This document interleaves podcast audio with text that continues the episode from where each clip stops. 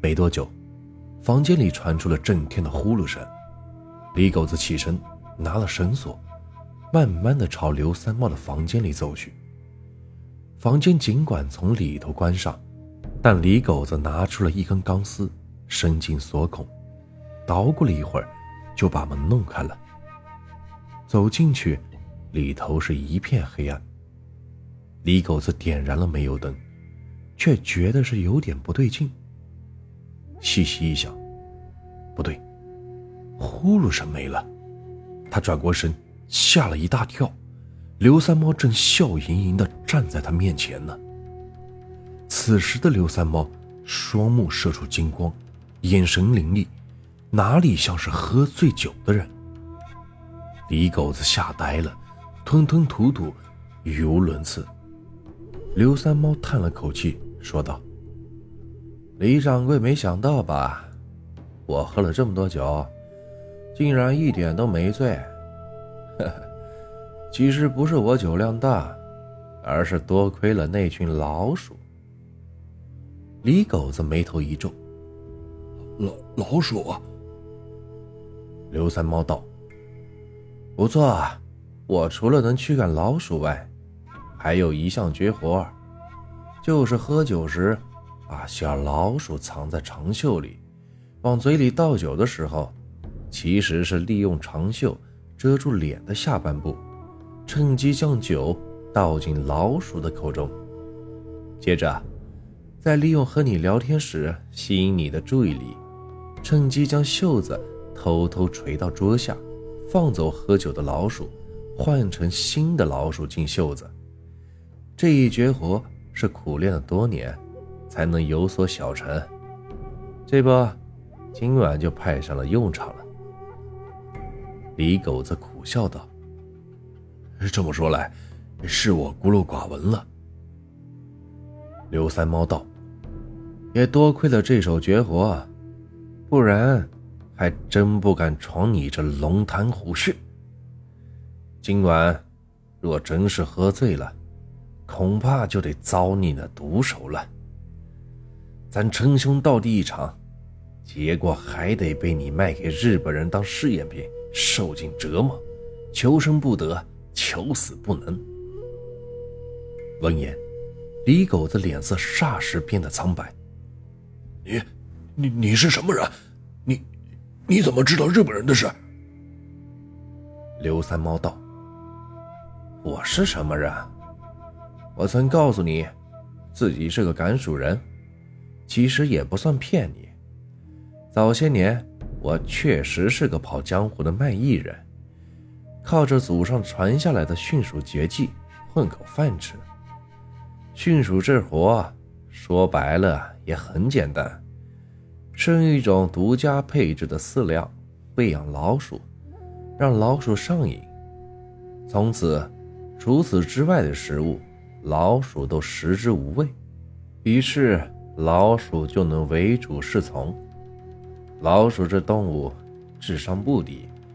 在动物里算是聪明的，训练久了，有时主人还没发号施令，老鼠就知道干什么了。停了一会儿，刘三猫接着道：“后来城门警长不弃，让我进了局子，当了一名警探，混口饭吃。这些年来，多亏了这些老鼠，屡建奇功。”你可别小看这些老鼠，鼻子比警犬还灵，且智商更高。而且，老鼠穿墙打洞，防范再严密的地方也能进去。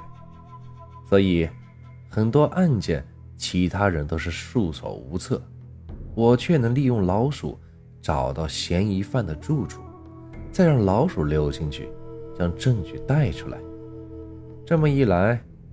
嫌疑犯不得不束手就擒。刘三猫的这番话，让李狗子听得都是呆住了。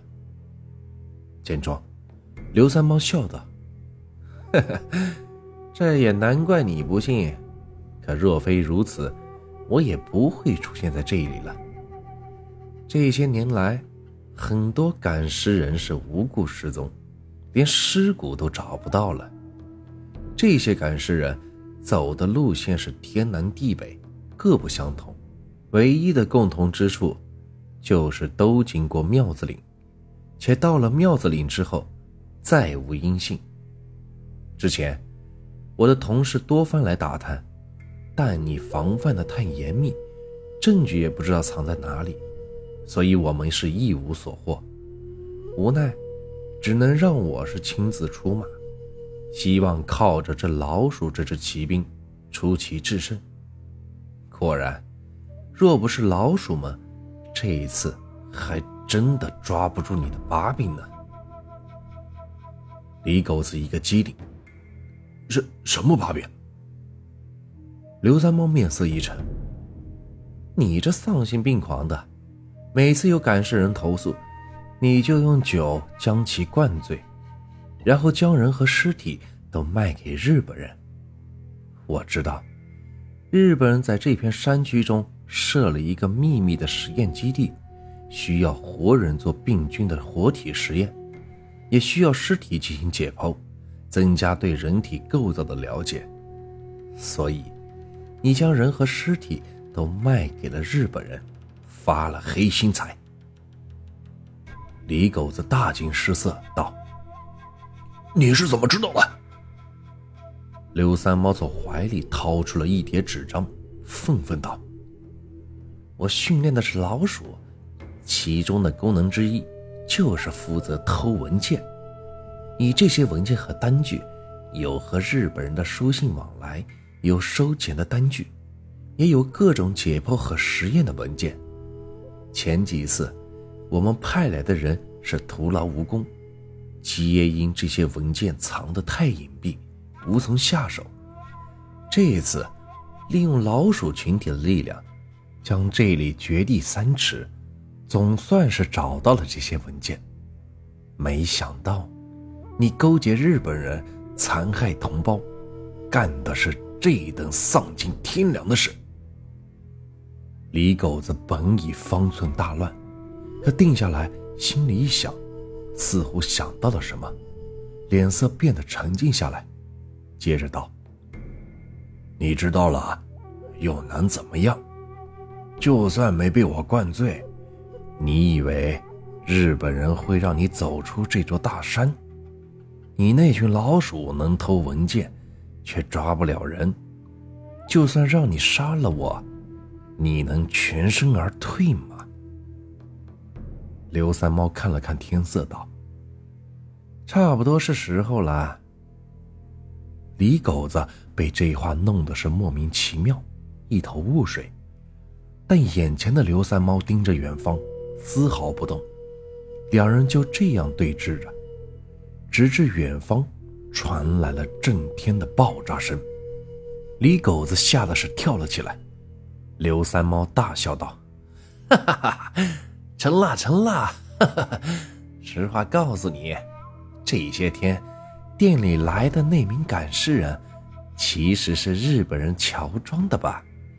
那个日本人到这里是为了将几具尸体运走，是吧？这可骗不了我，所以，我当时就让两只老鼠偷偷的钻进了棺材里，跟着那名日本人来到了他们的据点里。老鼠辨认方位的能力极强。回来后，在那两只老鼠的带领下，我的同事们已经找到了日本的实验基地。李狗子颤声道：“你，你们干了什么？”刘三猫道：“也没什么，只不过那基地太严密，实在是进不去，所以我们的人。”就在老鼠的身上绑了定时炸弹，让一群小老鼠同时钻进去，然后引爆。你刚才不也是听到了吗？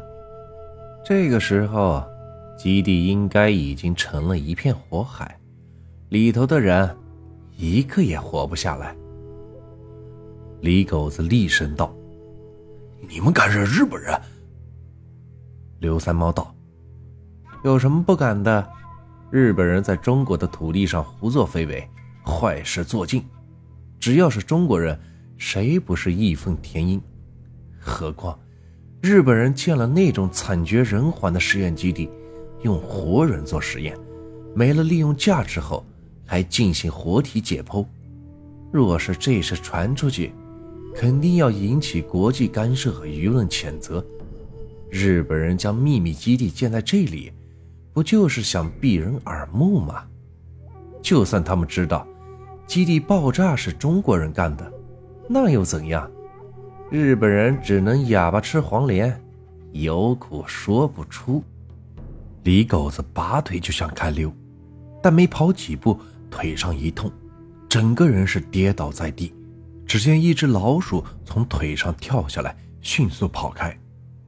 看来，刚才就是被这只老鼠咬了。李狗子咬着牙想爬起来，但此时后脑勺一阵吃痛，两眼一黑，就什么也不知道了。他最后看到的，是刘三猫拿着棍子，上面沾满了血。刘三猫对他说：“以其人之道还治其人之身，老子今天就一棍把你敲晕，再将你连着客栈一把火烧了。